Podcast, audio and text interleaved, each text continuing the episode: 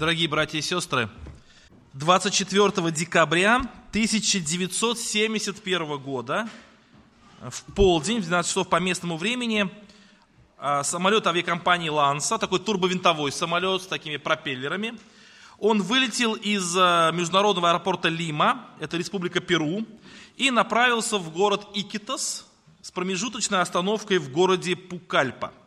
На борту находилось 92 человека – После успешного взлета самолет набрал высоту 6 километров 400 метров, реактивный самолет летает выше, турбовинтовые самолеты летают примерно на этой высоте.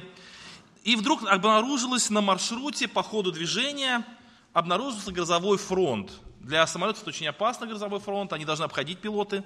Но эти пилоты приняли решение, что грозовой фронт не опасен, и решили пройти через него. И в 12.36, через 36 минут после взлета, в самолет попала молния.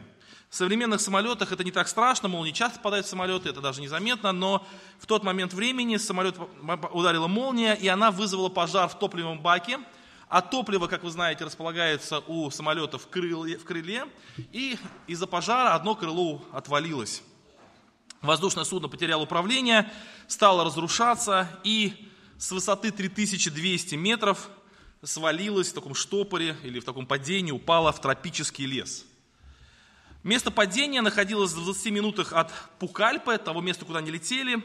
Вскоре началась спасательная операция, но дождь, сильный дождь, он предотвратил развитие пожара, и поэтому не было видно, где самолет упал, а кроны тропических деревьев, они скрыли обломки, и таким образом поисковые экспедиции вообще не смогли даже обнаружить место падения самолета. И в этой страшной катастрофе выжила одна девушка, ей было 17 лет, ее звали и зовут до сих пор Джулиана Кепке. Она выжила после падения в тропический лес, лес высоты 3 километров. Она стала единственной выжившей в этой авиакатастрофе. И, друзья, когда она упала, она потеряла сознание, и очнулась она только на следующий день после того, как самолет упал. Она обнаружила себя пристегнутой к креслу перевернутому, с авиационному креслу. У нее были очень многочисленные травмы, она сломала ключицу, у нее были, было сотрясение мозга, многочисленные порезы, очень сильно болела голова.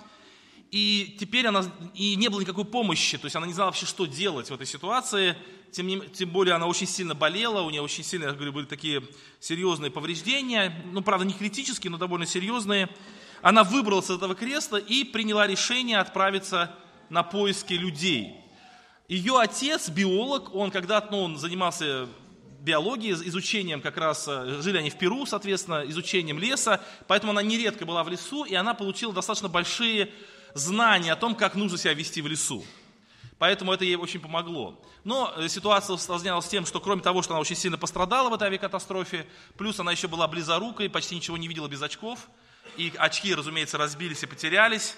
И она вот в таком состоянии, когда она понимает, что тропический лес, когда она понимает огромное количество опасностей, когда она сама еле живая и почти ничего не видит, она пытается выбраться. Она вспомнила, что папа ее учил, что нужно найти ручей или реку какую-то, идти вдоль, потому что это позволит тебе обязательно в конечном итоге выйти к какому-то жилью.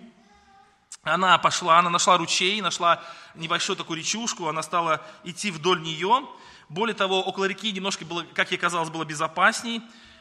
В той местности климат такой резко, такой континентальный, и э, ночью было очень, ну не резко континентальный, прошу прощения, такой климат, что ночью довольно холодно, довольно прохладно, зим, а летом, днем точнее, очень жарко, просто жутко жарко. Там очень много опасностей, там много ядовитых змей, там много разных э, животных диких, которые представляют большую опасность. Вот. И у ней было с собой из еды только несколько конфеток, которые, конечно, быстренько кончились.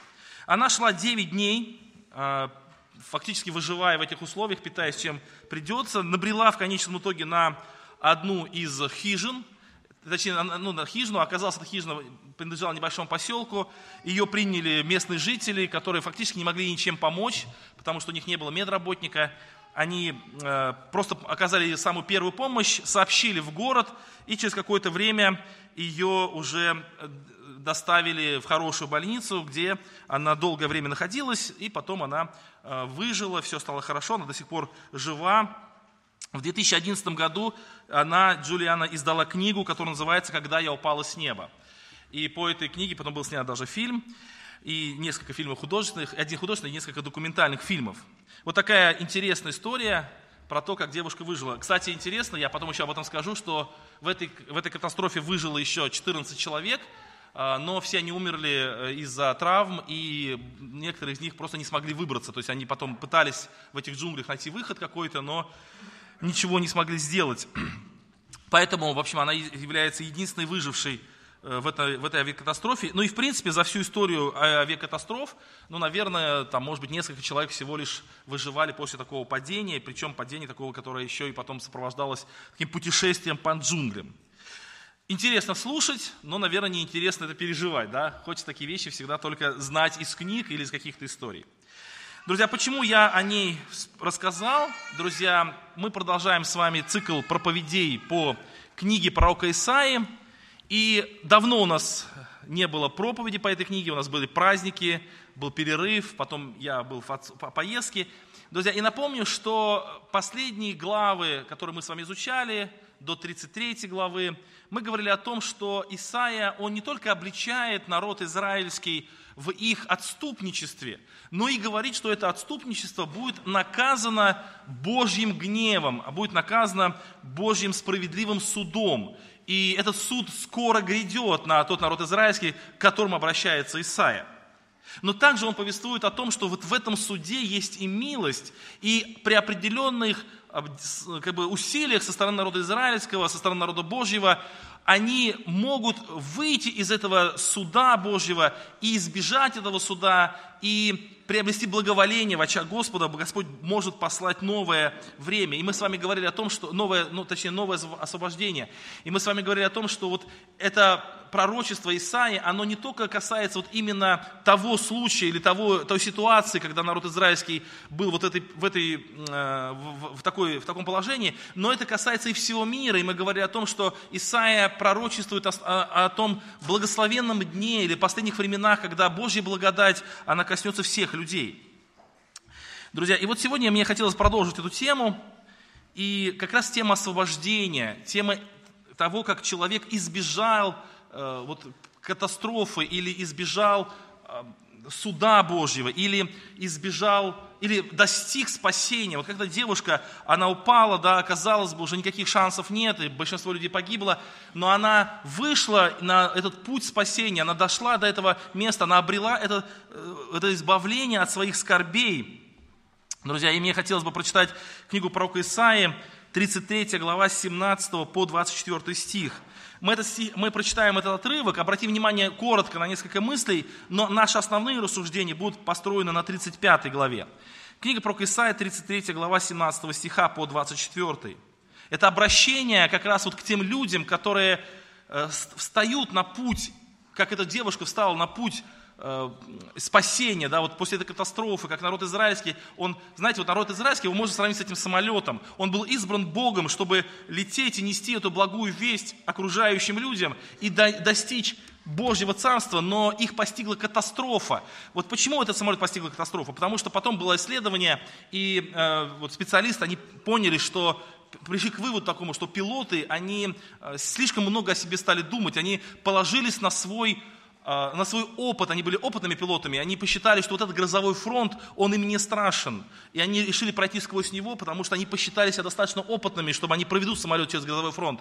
Друзья, но одна молния, она погубила их самолет. Так и народ израильский, который был избран Богом, чтобы нестись вот, а вот э, сквозь вот историю человечества в Царство Небесное, друзья, они возгордились, они посчитали себе слишком много, так пророк Исаия об этом пишет очень много, и их э, вот этот самолет рухнул, рухнул, и выжили далеко не все.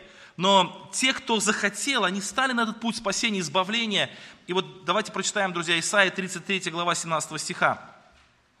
«Глаза твои увидят царя в красоте его, и узрят землю отдаленную.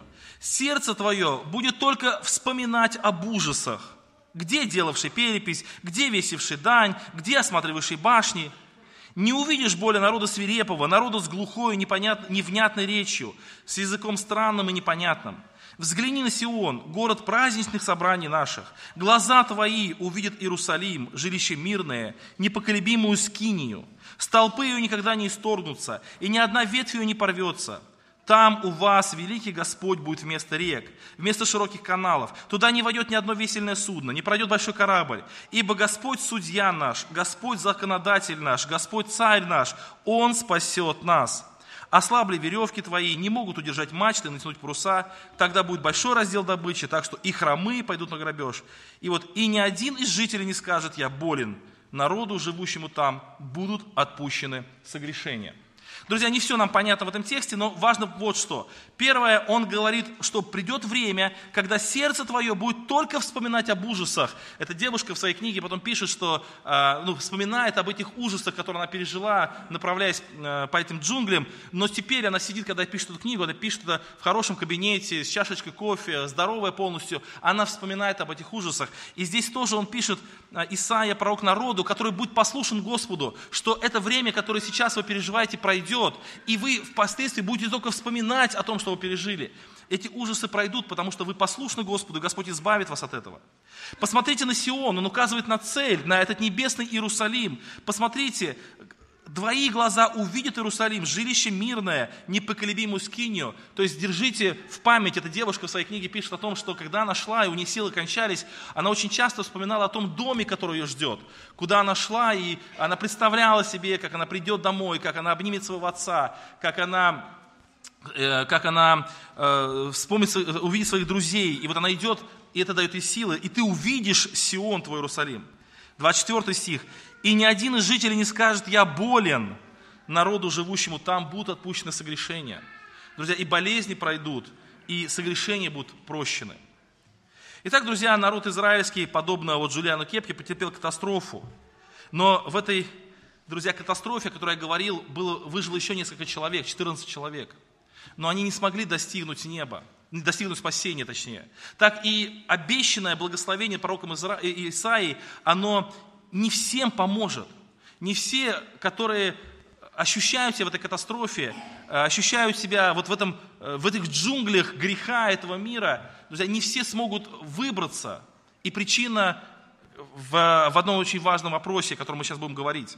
Итак, друзья, если сравнивать наш мир с этими джунглями, то это очень яркая аналогия.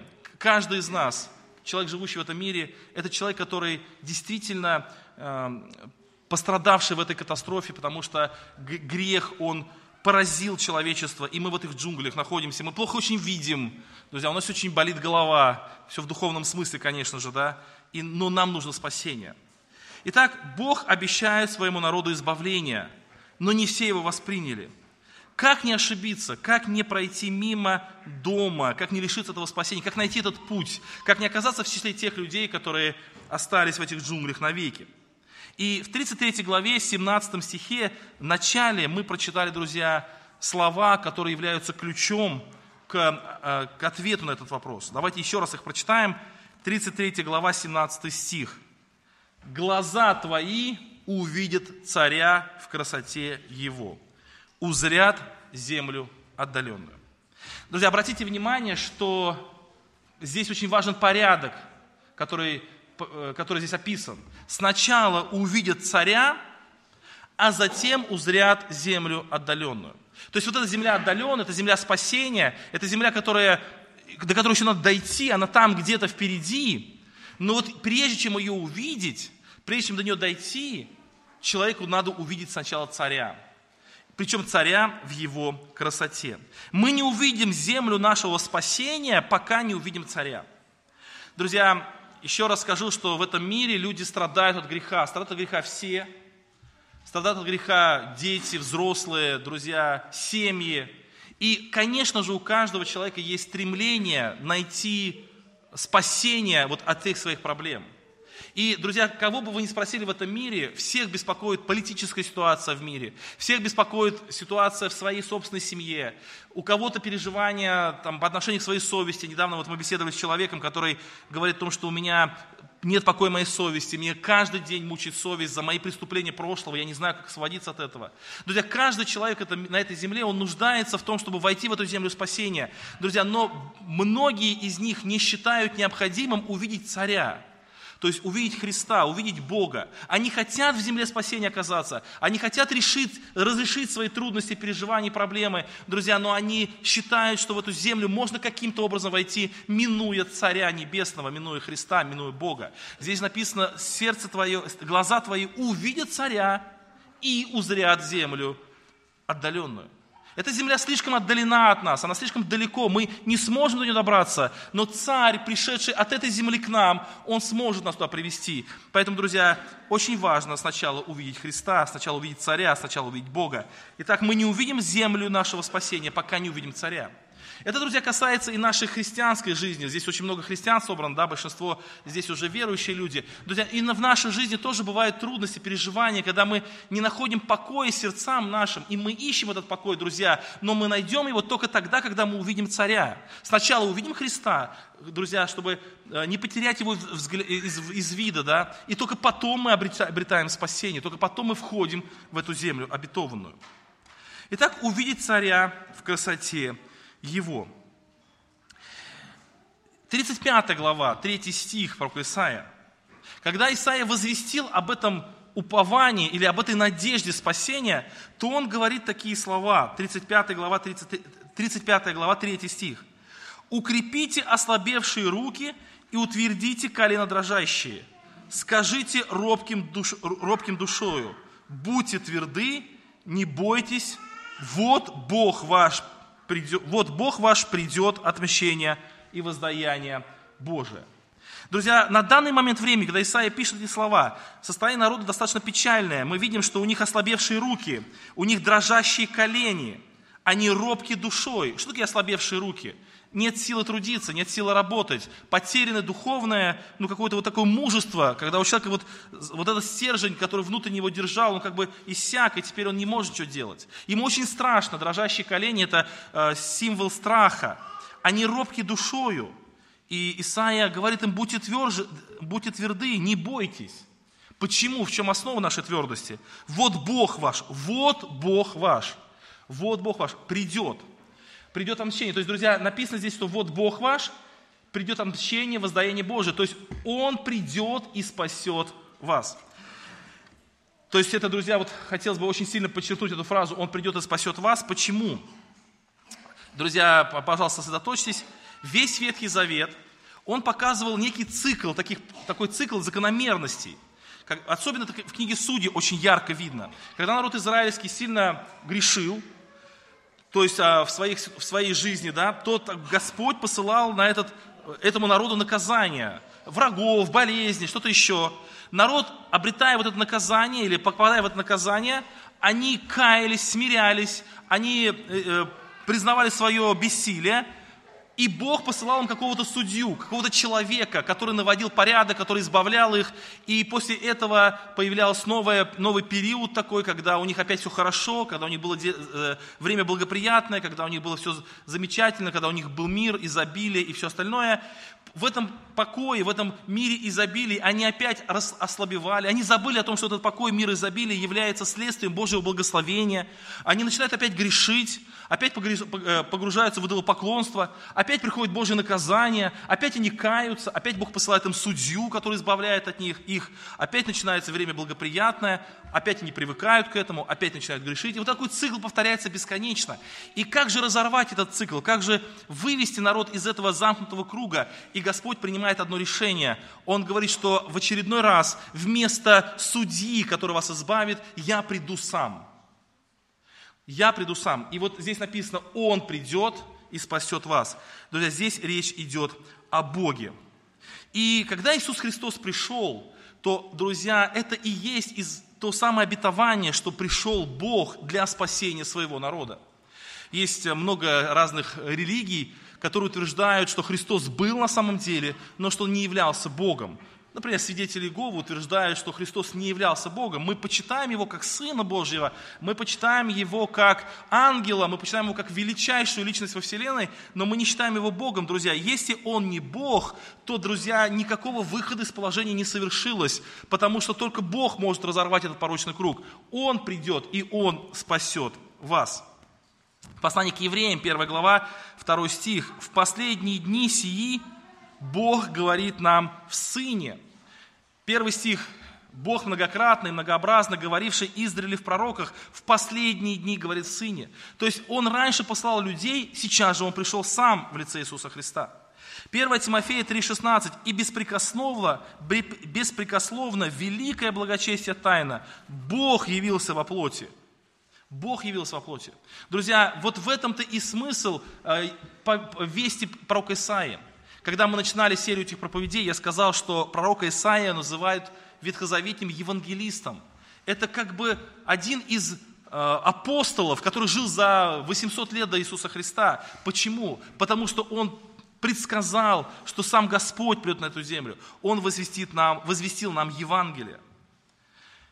Друзья, для чего Он пришел? Для того, чтобы ввести нас в эту землю спасения, чтобы действительно доставить нам вот эту благость нашего, нашего избавления.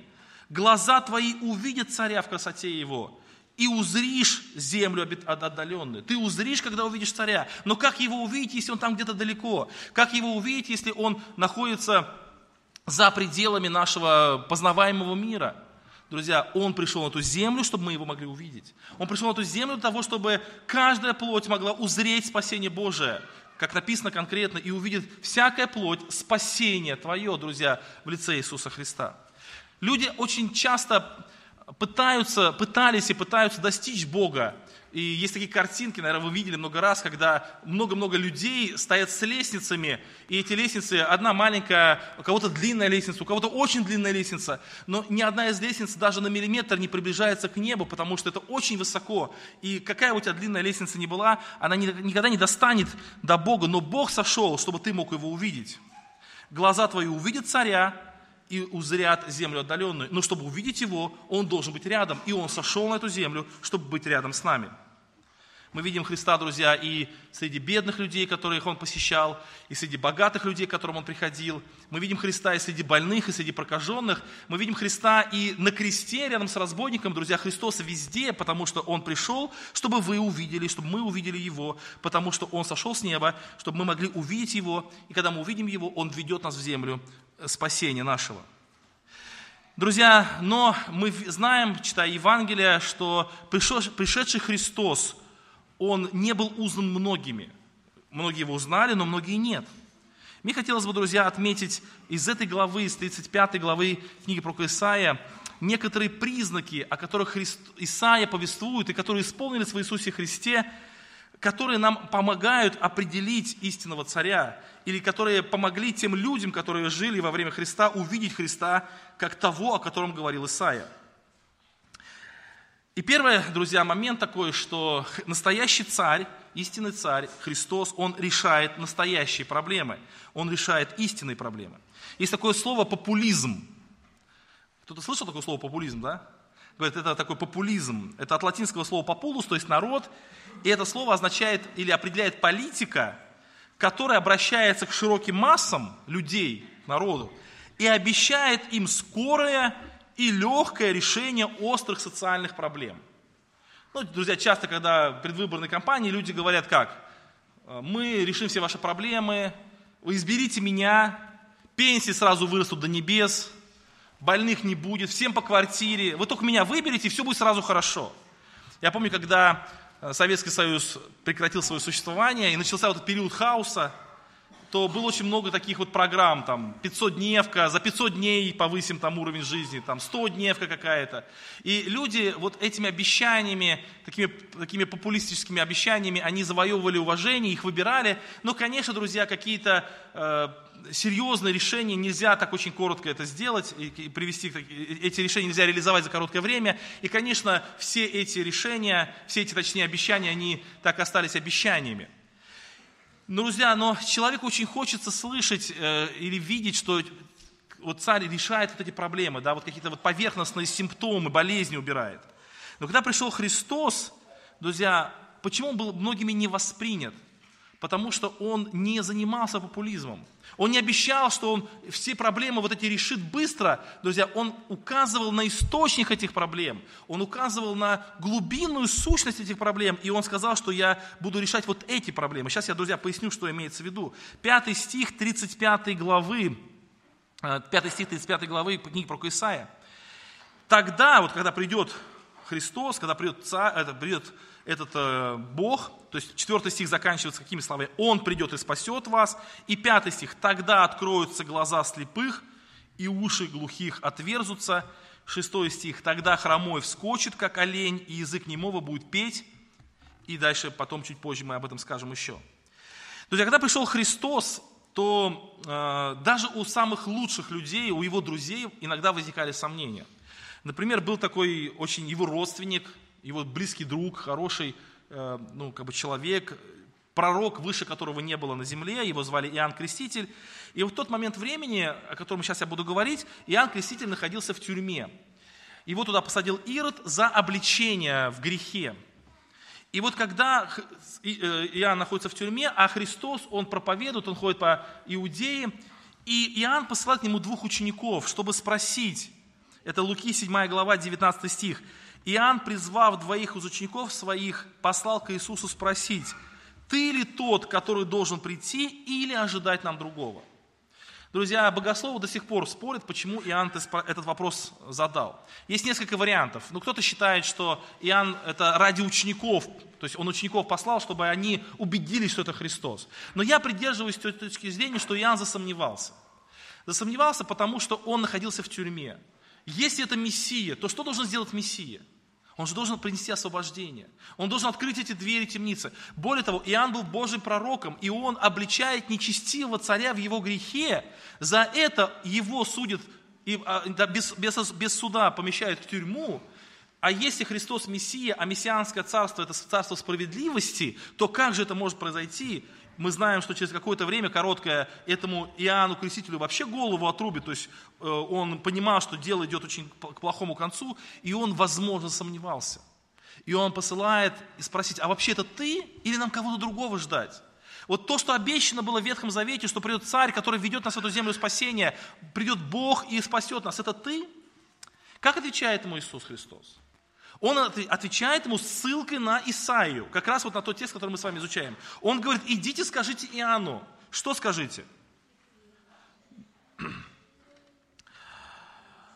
21 стих. «В то время он многих исцелил от болезней и недугов, и от злых духов, и многим слепым даровал зрение. И сказал в ответ, пойдите скажите Иоанну, что вы видели и слышали. Слепые прозревают, хромые ходят, прокаженные очищаются, глухие слышат, мертвые воскресают, и нищие благовествуют».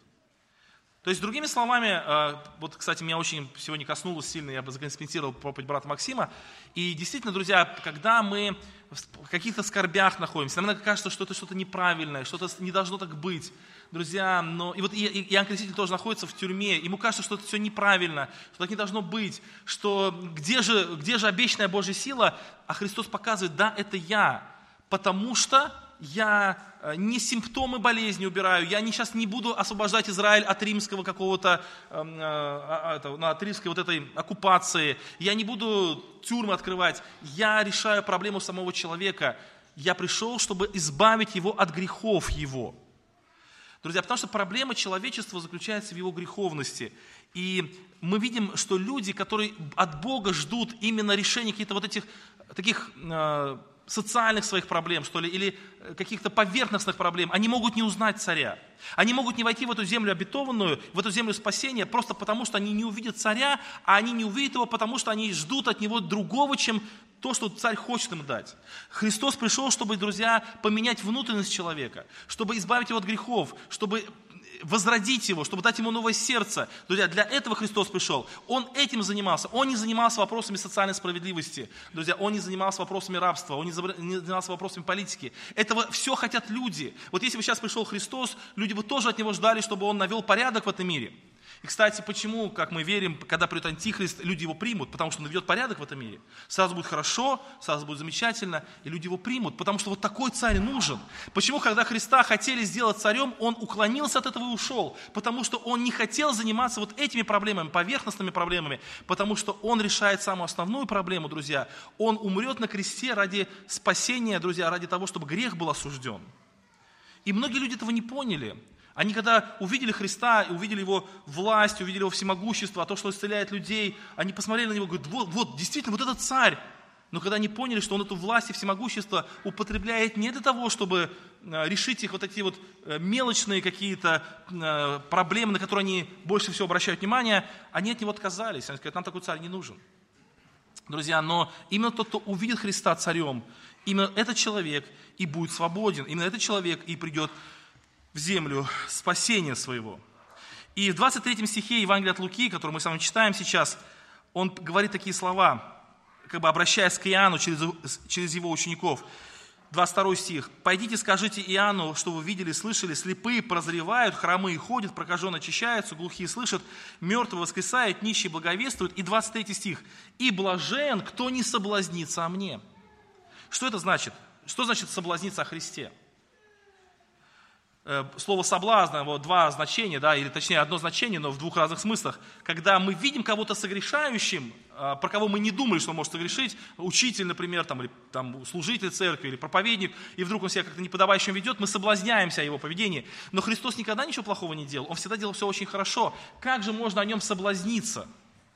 Друзья, здесь смысл такой, что люди считали, что он будет вот это делать, а он делал другое. А они считали, что он будет освобождать из тюрьмы, а он прощает грехи. Они считали, что он освободит их от рабства римлян, а он их освобождает от рабства их э, пороков. Друзья, и они соблазнялись о нем. И он говорит Иоанну через учеников, блажен, кто не соблазнится мне. Иоанн сидит в тюрьме, ему скоро отрубит голову, и он сомневается в том, что это ли царь. И Христос ему говорит, блажен, кто не соблазнится мне. То есть довериться мне, доверит мне свою жизнь, даже если ему кажется, что я не то делаю, что ему хотелось бы делать.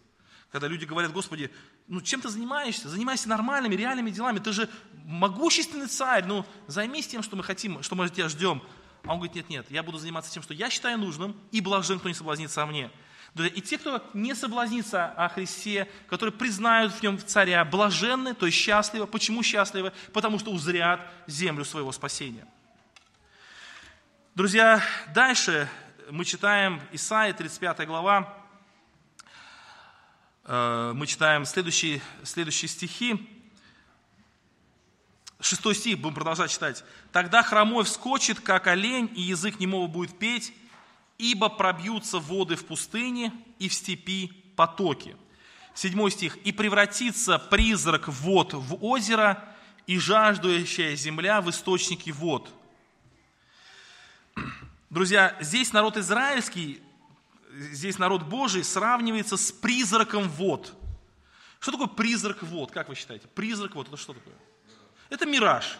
Когда человек идет по пустыне, ему кажется, вот-вот, вот оазис, он бежит туда, оазис все дальше, дальше, дальше, а потом в конце концов приходит, там ничего нет, и человек умирает от того, что он не получил воды, хотя вот она кажется здесь вода рядышком. И вот Израиль, который должен был бы стать для народов окружающих источником воды, Бог для него, его это, для этого избирал его в, через Авраама, но он в конечном итоге оказался только призраком, вот, миражом. Народ, народы другие шли к народу израильскому, они хотели, может быть, служить. Многие народы обращались в иудейскую веру, но фактически это не питало их души, это не избавляло их от пороков, это не насыщало их, это призрак вод. На самом деле сам народ израильский оставался жаждущей землей. Они сами нуждались в жажде, в воде, они сами нуждались в потоках влаги, а, но при этом они представляли вид то, что они источник воды, такой мираж. И тут написано, что когда придет этот царь, один из его таких ярких свидетельств о том, что этот царь будет то, что в его время пробьются воды в пустыне, в степи потоки, и превратится призрак вод в озеро. То есть это будет не миражом, это будет настоящим озером. И жаждущая земля, которая такая растрескавшаяся с такими огромными трещинами, она сама станет источником вод. Итак, друзья, настоящий царь, он преображает свою страну. Он преображает ее из пустыни в источники вод. И мы видим, друзья, что это произошло, когда пришел Христос.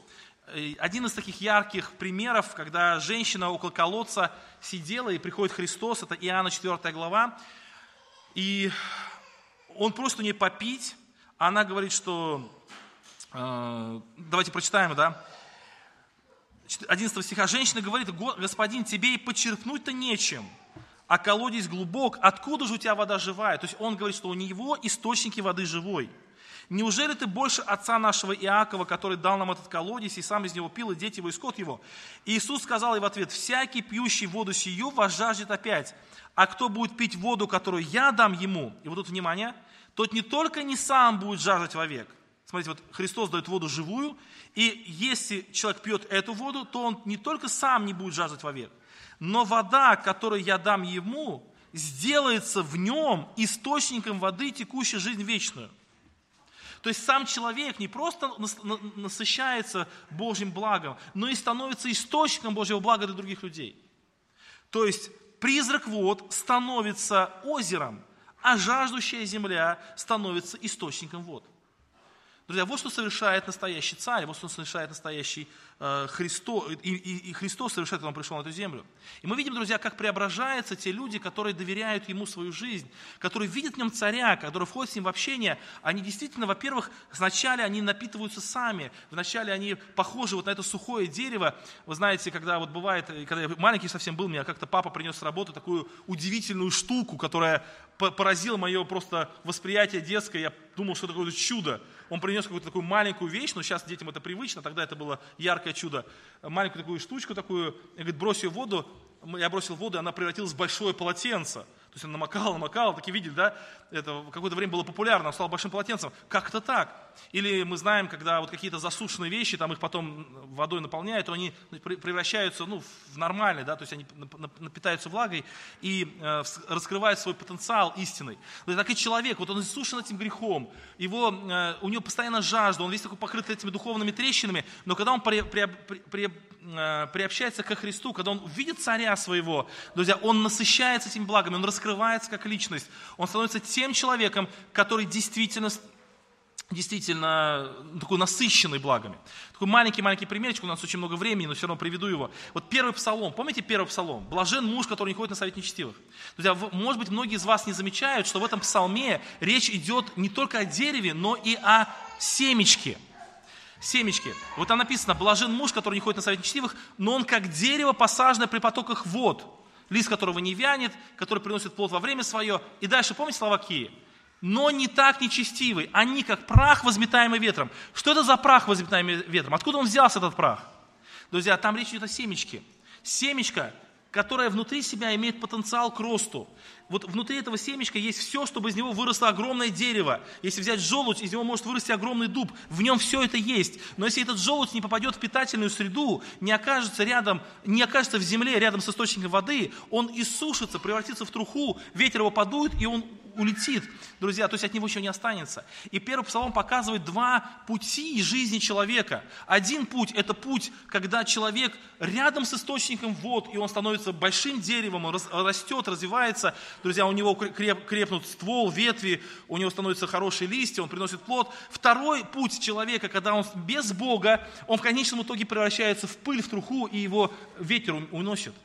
Друзья, поэтому Христос, как истинный источник воды, Он говорит, что обращающийся к Нему напитается этой влагой, станет тем, кем Он должен стать. Но более того, он сам станет источником благ для других людей. Через него будет благословение распространяться дальше. И мы видим, друзья, как через Церковь Божию вот эти потоки Божьей благодати распространяясь по всему миру, достигли нас с вами. И последняя мысль. Исаия пишет, 8 стих, 35 главы. «И там будет большая дорога, и путь по ней назовется путем святым. Нечестивый не будет ходить по нему, но он будет для них одним. Он будет для них одних. Идущий этим путем, даже и неопытные, не заблудится. Льва не будет там, и хищный зверь не взойдет на него. Его не найдется там, и будут ходить искупленные и возвратятся избавленные Господом, и придут на Сион с радостным восклицанием, и радость будет вечная над головою, и они найдут радость и веселье, и печаль и воздыхание удалятся. Джулиана Кепки, о которой я рассказал в начале, она в своей книге пишет, что ей помогали советы отца-биолога, я уже упоминал об этом. Она шла и вспоминала то, что ей учил отец, и это помогло ей выжить в джунглях. Друзья, но путь спасения, вечного спасения, отличается вот от э, истории про эту девушку тем, что царь не просто наставляет своих какими-то наставлениями, говорит, вот, вот так поступайте, так не поступайте. Он сам их ведет по этому опасному путешествию. Христос про себя говорит такие слова, Иоанна 14, 6, Я есть путь. Никто не приходит к Отцу, как только через меня. То есть, э, друзья, некоторые люди видят в этом стихе такой, знаете, как бы укор такой или такой шантаж – небольшой. Вот никто не приходит к Отцу, как только через меня. Да? Вот, если не я, то вы не придете к Отцу. Друзья, здесь немножко другая мысль. Он говорит, я есть им путь. Другого пути просто не существует. Хочешь прийти к Отцу Небесному, это только, только через Христа. Других вариантов как бы не существует. Я есть им путь, и другого пути просто нет. Не то, что я тебе угрожаю, никто не приходит к Отцу, как только через меня, вот какой я важный. Друзья, здесь мысль такая, что хочешь быть у Отца, других вариантов нет, я есть путь, и только через меня можно идти. Друзья, и Христос, Он этот путь проложил, друзья, Он, его, он сам прошел этим путем, Он э, умер на кресте, Он с нами пребывает вечно. И, как пишет Исаия, по этому пути пойдет даже неопытный не заблудится. Друзья, даже люди, которые, может, там не очень образованные, там не очень там, сообразительные, друзья, если они доверятся Христу, Он обязательно их доведет до неба. Он обязательно доведет их до, до пути спасения. Он будет всегда рядом с ними, Он всегда будет подставлять им свое плечо, Он всегда будет их наставлять, предупреждать, друзья. Наша с вами задача быть только с Ним, с этим царем, который пришел с неба к нам для того, чтобы провести нас по этому пути. Он рядом с нами во все дни до скончания века, так написано. Как-то я уже об этом говорил, но хочу напомнить о том, что, друзья, уверенность наша в спасении заключается в том, что он рядом с нами находится тот, который доведет нас до неба. И наша задача с вами просто быть рядом с ним, не удаляться от него, не уходить от него. Недавно я ехал в машине, ну вот возвращался с Беларуси, и мне позвонил мой друг по телефону, и говорит, что э, помолись, пожалуйста, у меня ребенок потерялся в э, торговом центре, э, мы с женой 20 минут уже ищем его, по всем камерам посмотрели, мега-центр, нигде его нет. И вы знаете, я еду, и я слушал рассказ в этот момент времени, когда он мне позвонил. Я остановился, написал в свою группу, чтобы люди молились. И еду дальше, не могу ничего слушать. У меня просто такое сильное расстройство. Я еду и молюсь, Господи, благослови, чтобы этот мальчик нашелся. Он маленький совсем, и, там, может быть, 2-3 годика ему совсем. И вы знаете, я не могу успокоиться. Вот я еду, мне прям переживательно очень за этих людей, за своих друзей, за Ваня, Ваня его зовут. И через какое-то время, ну через 20 или 30 он мне звонит, говорит, нашелся этот ребенок. Представьте, родитель, который 40 минут не знает, где их ребенок, в огромном центре, ничего не показывает, но это пережить очень тяжело. Вот. Хотя умом понимаешь, что, скорее всего, он найдется, но вот такие переживания серьезные. И потом я спрашиваю, как он потерялся. Он говорит, мама пошла, значит, в туалет, простите, с двумя детьми, и пока нас, и оба маленьких, одному три года, другому, может, четыре годика. И пока она со старшеньким пошла зайти, она говорит, вот этому младшему, стой здесь, никуда не уходи. А он решил пойти погулять, и он решил, ушел туда, потом он вернулся, стал маму искать, ее нет, и он стал бродить везде. Друзья, вот, э, вот это наша проблема, когда мы когда мы уходим от Господа, когда мы рядом с Отцом Небесным, да, вот, или с мамой в данном случае, никаких проблем не существует. И неопытный пойдет и не заблудится. Ничего не... Ни лев тебе не страшен. Тут написано, да, э, ну, и будет там большая дорога, и никто не, это, неопытный пойдет, не заблудится, льва там не будет, хищный зверь там не зайдет. Почему? Да потому что рядом, когда Отец Небесный, когда Бог рядом, кто, если есть Отец с вами, если Бог с вами, то кто против вас? Друзья, никто, никакой нечистый не приблизится. И последняя самая мысль, друзья, вот по, этому, по этому поводу и буду заканчивать. Вы помните, был такой текст э, в Ветхом Завете, когда э, Моисей, он приш, ну, пришел тоже там пас овец своих, и вдруг видит куст несгорающий, подходит, и ему такой голос, э, Бог говорит, сними обувь твою, ибо земля, на которой ты стоишь, это земля святая. Помните да, такие слова? И вот у меня вопрос, а что значит земля святая? Вот что это значит? Земля святая. Вот ты стоишь на земле, и эта земля святая. Вот что это значит? Ну вот там все жучки умерли, там, там ни одного микроба не осталось. То есть земля святая, ее можно есть, эту землю, там, не знаю, мазать ее на хлеб, эту землю. Или можно там, прикладывать к болячкам каким-то, она тебя исцеляет. Друзья, вот изменилась сама земля каким-то образом, она стала святой. Она как-то вообще изменилась сама земля? Там только растут только персики, а чертополох не растет, например, там, допустим. Вот что с землей это поменялось вообще? Какая она стала земля? Друзья, и я думаю, что ничего не поменялось. Она осталась обычной землей, но она земля святая, потому что это место, где Бог пребывает. Она стала землей святой. И вот эта мысль здесь, смотрите. И будет там большая дорога, и путь на ней назовется путем святым. Нечестивый не будет ходить по нему. Друзья, вот мы должны понимать, что наша святость заключается только в том, что мы рядом с Ним находимся. Вот и все. У нас у самих остались какие-то проблемы, переживания. Наша святость – это не нравственное совершенство. Это не означает, что мы полностью с вами... А, вот, знаете, есть такой рассказ, я приведу этот пример, может быть, не совсем... Ну, надо его понять правильно, друзья. Я надеюсь, наша церковь правильно понимает такие примеры. Уже время очень много, надо помолиться, друзья, но тем не менее. В общем, в одном рассказе описываются два очень святых человека, очень таких верующих человека. Но их святость настолько большая, что они даже по воде могут ходить. Вот. И они по воде идут, одна, ну, один ушел по воде, и они поссорились. И один из того, что он поссорился со вторым, решил от него уйти. И там, ну, река, и он по ней пошел уходит от этого. А второй злится на первого, потому что он, они же поссорились, и он его догоняет и начинает его ругать. Но все это по воде, то есть они идут по воде, понимаете, да? То есть они от этого святость не потеряли, то есть они остались э, людьми святыми, но при этом они еще и ссорятся. К чему я это говорю? Что мы, когда говорим о святости, когда мы говорим о нечестии, не, не надо обязательно думать, что мы вот полностью совершенны. Нет, наша святость в том заключается, что мы с Богом рядом. Вот мы узнали это Отца, увидели, вот царя увидели, прилепились к Нему и говорим, мы от Тебя больше не отойдем. И тогда нам ничего не страшно. А вот этот путь покажется очень простым. Друзья, и Господь, истинный царь, как моя последняя мысль, Он ведет своих подданных по этому пути до спасения. Исаия говорит народу израильскому, что они находятся в критическом состоянии. Они потерпели духовную катастрофу, они рухнули в этот лес, не долетев до неба до, до цели точнее. Но вы сможете спастись, если вы узрите царя. А чтобы узреть царя, нужно, чтобы он пришел. А он пришел в лице Иисуса Христа, он сошел на землю, он теперь рядом с нами. Он не прячется, он с каждым человеком близок очень, друзья. Но для того, чтобы его принять и узнать, нужно доверять ему, потому что он не будет поступать так, как хотим мы. Он не будет решать те проблемы, которые мы считаем нужно решать. Он будет решать корень наших проблем. Он будет менять наше сердце, наше помышление. Он будет менять нашу сущность, нашу внутренность. Вот этим он будет заниматься, друзья, потому что это наш царь, который считает, что только так мы можем спастись. Иногда нам кажется, что, Господи, ты другое сделай. Господь говорит, нет, нет, я вот это буду делать в своей жизни. Может быть, кто-то окажется в тюрьме и кому-то голову отрубит. Это не страшно, но твое сердце будет чистым и новым.